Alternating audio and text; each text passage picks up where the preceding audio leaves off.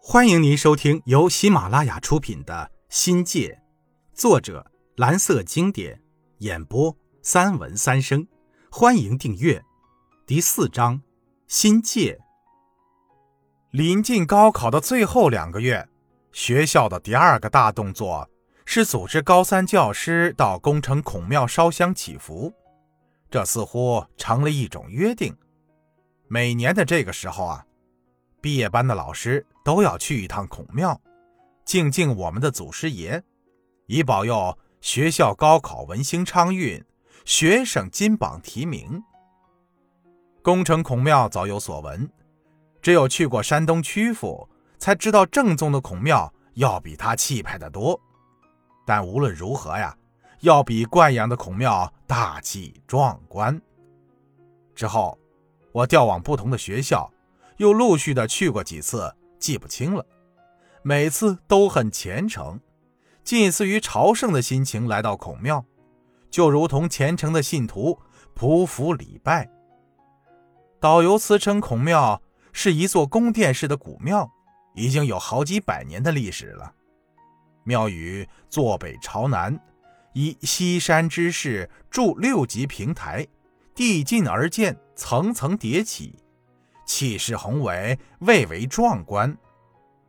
前有河水湾环绕，后有西山古松翠柏映衬生辉。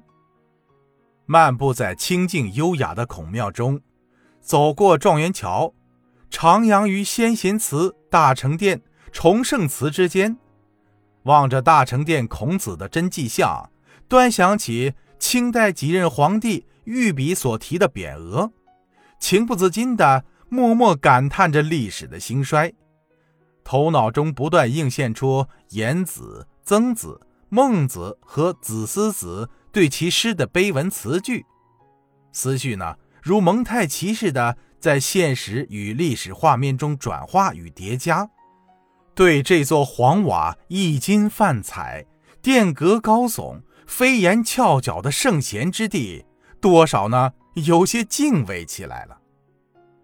我呢，本是无神论者，一家人从未信佛念经，也不曾有过烧香拜佛之举。总觉得进了佛庙啊，一旦到了捐赠，即便再虔诚祈求，无疑是在跟仙灵讨价还价，与众祖列佛谈交易、做买卖一般。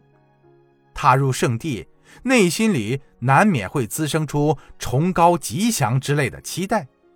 却从未考虑过命局中是否有凶吉定论一说。好在孔夫子也只是儒家代表，称号至贤先师，万世师表，后人尊为孔圣人，立延圣公的爵位。但孔子终归是凡人，吃五谷杂粮，七情六欲断不了人间烟火，不像道家的老子是太上老君。庄子是南华仙翁，道教、佛教有神法一说，没有听说孔子去世之后被封为什么神。孔子是人，不是神。敬拜孔夫子，敬拜师祖，我是在敬人，而不是在拜神，不算破了家规。在所有的宗教疑点中，我觉得儒教是最让人认同的，因为这个儒教啊。是一种以敬祖为特征的民族宗教，它与敬佛敬神的寓意和特征有许多宗教功能方面的差异。敬祖是人类发展的一个普遍现象，它在人类社会的发展过程中是人类繁衍很重要的催生剂和血缘氏族的粘合剂。祭拜列祖列宗的含义是崇敬和缅怀，感悟宽厚和仁爱。是继承和发扬，是在期盼祖先的庇护和保佑中，思想与精神共勉共存。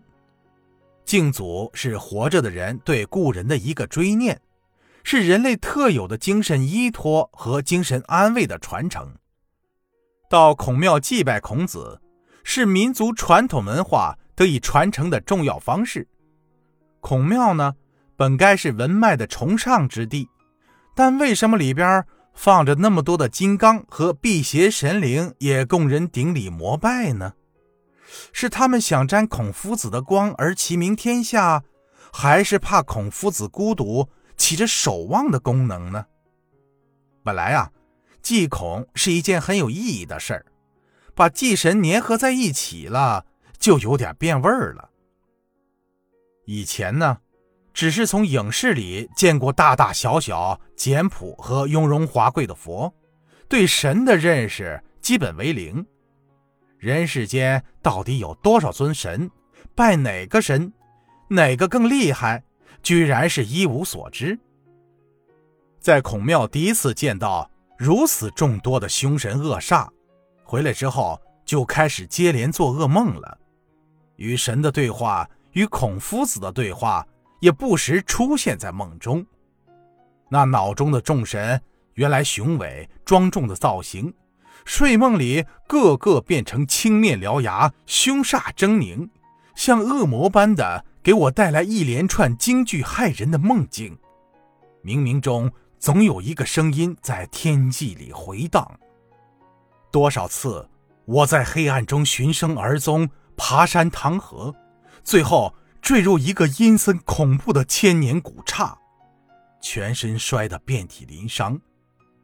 每每被血淋淋的场景惊醒过来，总有一种不好的预感。相叔说：“这是凶相，是血光之灾的兆头。”听众朋友，本集已播讲完毕，感谢您的收听，精彩继续。